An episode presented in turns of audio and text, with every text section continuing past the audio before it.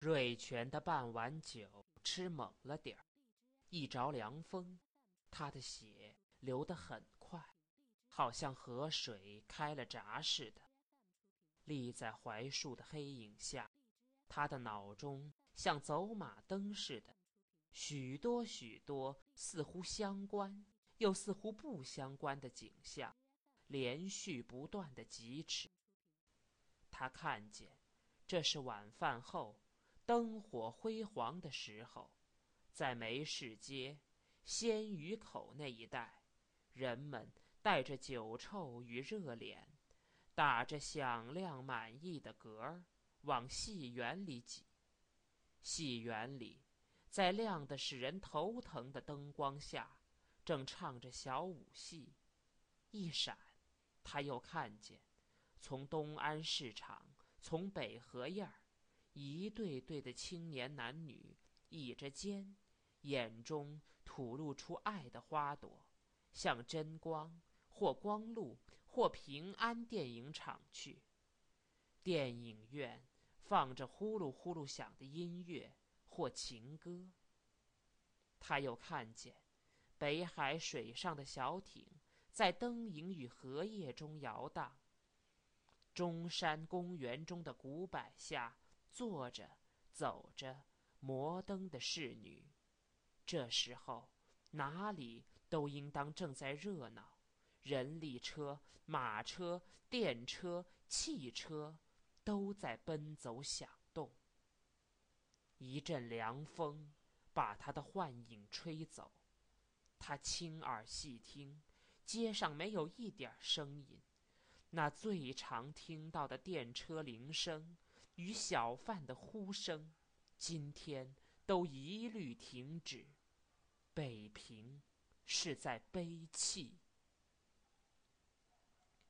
忽然的，槐树尖上一亮，像在梦中似的，他猛咕丁的看见了许多房脊，光亮忽然又闪开，眼前依旧乌黑，比以前更黑。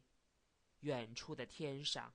忽然又划过一道光来，很快的来回闪动，而后又是一条，与刚才的一条交叉到一处，停了一停。天上亮，下面黑，空中一个颤动的白的十字。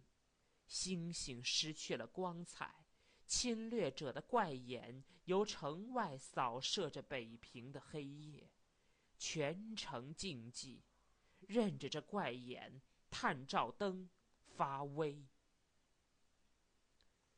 瑞全的酒意失去了一半，脸上不知何时已经被泪流湿。他不是个爱落泪的人，可是酒意、静寂、颤动的白光与他的跳动的心汇合在一处，不知不觉的把泪逼出来。他顾不得去擦眼，有些泪在面上，他觉得心中舒服了一些。三号的门开了，招娣小姐出来，立在街上，仰着头向上找，大概是找那些白光呢。她是小个子，和她的爸爸一样的小而俊俏，她的眼最好看，很深的双眼皮。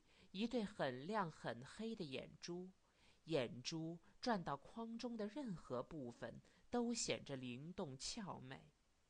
假若没有这一对眼睛，他虽长得很匀称秀气，可就显不出他有什么特别引人注意的地方了。他的眼使他全身都灵动起来，他的眼把他所有的缺点都遮饰过去。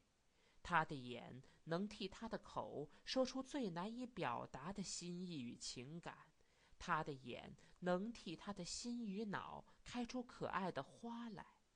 尽管他没有高深的知识，没有什么使人佩服的人格与行动，可是他的眼会使他征服一切。看见他的眼，人们便忘了考虑别的，而只觉得他可爱。他的眼中的光会走到人们的心里，使人立刻发狂。